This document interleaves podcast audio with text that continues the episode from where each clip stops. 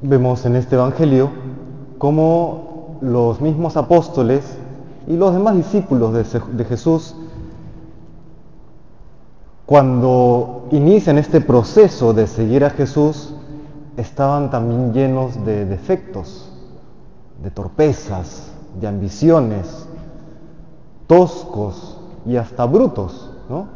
Nos encontramos con los hermanos Juan y Santiago, los hijos de Zebedeo, a quien Jesús también había puesto el, sobrenombre de los hijos del trueno, los Boanerges, debido a ese temperamento furibundo que los caracterizaba, que en algún momento en el Evangelio quieren pedirle a Jesús que haga caer fuego sobre una aldea en Samaria debido a que no habían sido bien recibidos.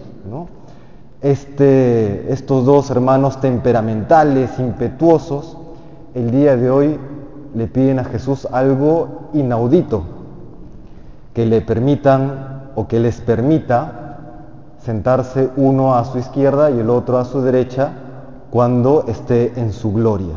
Tengamos presente que a estas alturas hay por lo menos la duda de que ellos entendieran el mesianismo de Jesús como un mesianismo político, no como aquella figura político-militar que libraría al pueblo de Israel de la opresión romana. Entonces, en ese contexto se entiende, permítenos sentarnos uno a tu izquierda y otro a tu derecha. Vemos la paciencia que tiene Jesús, la paciencia que tiene en ir moldeando a esta materia prima, no esta materia bruta, podríamos decir, de los apóstoles y los discípulos para hacer de ellos santos. ¿No? Claro, presuponiendo la buena intención de estos dos apóstoles. De la misma manera, pues el Señor a cada uno de nosotros, con estas torpezas que podemos tener, que experimentamos en carne propia, le basta ese sí, Señor, quiero seguirte muchas veces, para, con su gracia, irnos transformando en aquello que Él espera de nosotros, ¿no? Cada uno de nosotros santos para la iglesia, santos para Dios, santos para gloria de Dios. De hecho, eh, el cardenal Newman, San John Henry Newman, en una de sus homilías, este santo pues que fue, eh, que, se convierta al catolicismo desde el anglicanismo, ¿no? él mencionaba que cuando, cuando Jesús les pregunta, ustedes son capaces de beber el cáliz que yo he de beber y de ser bautizados con el bautismo con el que yo voy a ser bautizado? Y ellos responden nuevamente de manera vehemente, sí lo somos, somos capaces. Al parecer de Henry Newman, y también me da la impresión a mí, que no tenían la más mínima idea de lo que se estaban metiendo. No tenían la más mínima idea.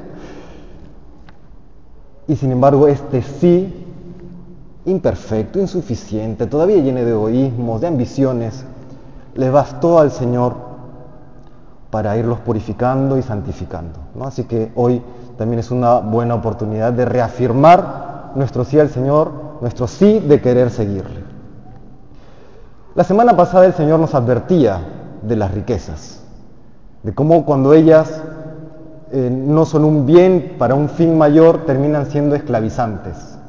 Esta semana el Señor nos advierte ya no solamente de las riquezas, sino del poder, el poder, podríamos entender el poder como la capacidad para realizar algo, ya sea algo con las manos, eh, algo material o algo respecto de las personas, nuestra capacidad de influencia, digamos, un, concepto, una noción de poder general. Y nos advierte nuevamente porque, no porque el poder sea malo en sí mismo, sino porque hay ocasiones en las que si el corazón no está bien afianzado, volvemos el poder un fin y ya no un medio. Termina esclavizando. El poder por el poder, y cuando el poder sabemos que siempre es poder para algo, ¿no? poder para ayudar, poder para servir, poder para conducir a los demás hacia Dios, hacia el bien. El poder es malo cuando se utiliza para un fin malo, cuando se utiliza para un fin egoísta, cuando por ejemplo buscamos poder solamente para el afianzamiento del propio ego, como lamentablemente tenemos amplísimos ejemplos en el mundo. Pero también el poder puede ser muy bueno cuando lo ponemos al servicio de Dios y al servicio de los demás. Y hay una purificación por la que pasa, por la que tenemos que pasar todos los cristianos para que teniendo el poder que Dios nos ha dado, cada uno en su, en su diferente ámbito, sepamos no volverlo un fin en sí mismo, no cerrarnos en ese poder por un fin egoísta, sino para ponerlo al servicio de Dios y de los demás. Ese es el proceso por el cual pasan Juan, Santiago y el resto de los apóstoles. Porque no es que no tuviesen poder, tienen poder para convertir corazones, tienen luego en la iglesia naciente la dirección de la iglesia primitiva, de las diferentes diócesis, ¿no? las diócesis primitivas, los primeros obispos, sí tienen un cierto poder, como cada uno de nosotros tiene un cierto poder. Un, alguien que tenga una empresa tiene un cierto poder en su empresa y en lo que pueda hacer esa empresa. Una madre de familia tiene un cierto poder respecto de su familia, respecto de educar a los hijos y que hay que ejercer con responsabilidad. No es que Dios esté en contra del poder, está en contra en todo caso de un poder mal utilizado, de un poder que se cierra sobre sí mismo. ¿Qué hacer entonces? Pues pedirle al Señor que purifique aquellos poderes, aquellas facultades que tenemos cada uno en nuestra vida.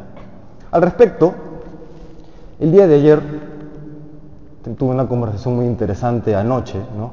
en que una de las chicas del movimiento, en una, reunión bastante, bastante familiar, digamos, ¿no? fraterna, tuvo la oportunidad de comentar su testimonio de conversión.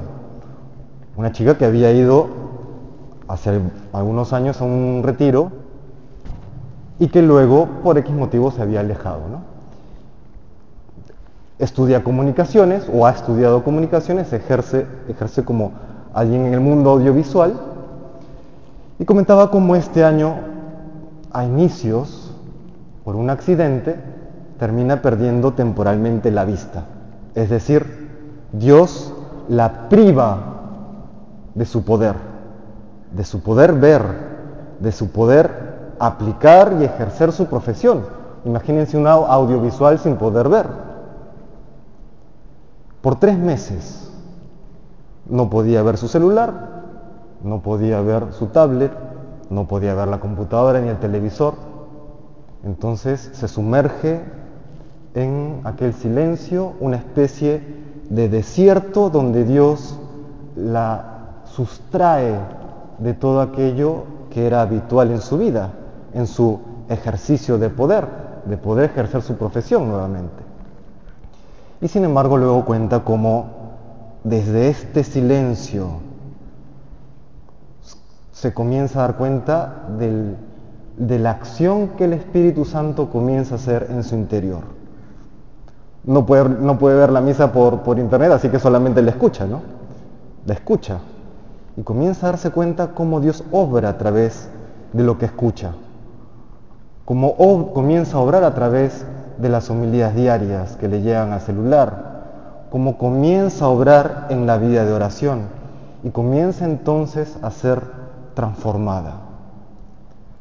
Pasa el tiempo, una, una conversión profunda, interior, y luego Dios le devuelve este talento, esta posibilidad de ver, y ahora ese don está al servicio de la iglesia.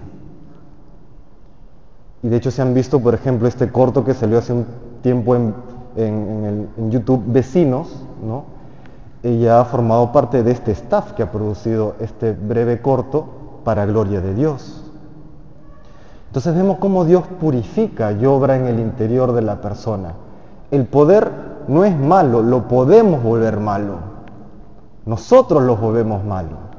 Hay que pedirle al Señor que lo purifique, que nos permita ponerlo al servicio, a su servicio y al servicio de los demás, que nos transforme interiormente. Y respecto a esa transformación interior desde esa intimidad del corazón. ¿no? Porque así como, por ejemplo, cuando una persona pierde la vista, dice que su sentido del, del oído se agudiza, no se acentúa, de la misma manera cuando nos vemos privados quizás de aquello que nos aleja de Dios, de aquello que nos ha distraído, afinamos los, sentidos espirituales para encontrar a Dios en nuestro interior. Respecto de eso, hay unas palabras hermosas de San Agustín que voy a compartir con ustedes de su libro de las confesiones, un clásico ¿no? de la espiritualidad católica. Dice San Agustín, tarde te amé, hermosura tan antigua y tan nueva, tarde te amé. Y tú estabas dentro de mí y yo afuera, y así por de fuera te buscaba, y deforme como era, me lanzaba sobre estas cosas que tú creaste, ¿no? desparramado en los sentidos. Tú estabas conmigo, pero yo no estaba contigo. Reteníame lejos de ti aquellas cosas que si no estuviesen en ti no existirían, porque Dios sostiene la creación. Me llamaste y clamaste y quebraste mi sordera, brillaste y resplandeciste y curaste mi ceguera. Exhalaste tu perfume y lo aspiré y ahora te anhelo. Gusté de ti y ahora siento hambre y sed de ti. Me tocaste y deseo con ansia la paz que procede de ti. Esa transformación interior por lo que pasó San Agustín, preciosas palabras. Yo los invito a buscarla en el libro de las confesiones, ¿no? Esa transformación que uno encuentra o que uno tiene cuando entra en contacto con Dios porque es capaz de entrar dentro de uno y darse y, en esa lucidez, en ese contacto con el amor divino, con el amor infinito de Dios, comprendemos que todo lo que tenemos es para darle gracias, es para ponerlo a su servicio, es para ayudar al prójimo, para llegar al bien, es decir, para llegar a Dios. Queridos hermanos, renovemos pues hoy nuestra, nuestro compromiso con Dios, ¿no? de pedirle, Señor, mira lo que tengo, mira lo que puedo hacer, te lo doy, purifícalo, es para ti, ya es para el prójimo. Y si alguno se da cuenta que lo que tiene es obstáculo para llegar a Dios, que le supera, porque no, son, no somos omnipotentes. A veces el poder nos desborda, eso, también es cierto, ¿no? Como tratar de, no sé, como tratar de utilizar una herramienta más pesada de lo que puedo yo cargar. Cuando nos damos cuenta que eso que tenemos a nuestra disposición nos aleja de Dios, el Señor ha sido radical. Si tu mano, si tu ojo, si tu pie te hace pecar, te aleja de Dios, apártate de eso aunque duela, aunque cueste, aunque sea difícil. Pues que el Señor nos dé esa lucidez, ¿no? de ponernos siempre al servicio de Dios. Que si nos lo pide Él es porque allí está la verdadera felicidad, allí está la santidad. Que el Señor nos bendiga.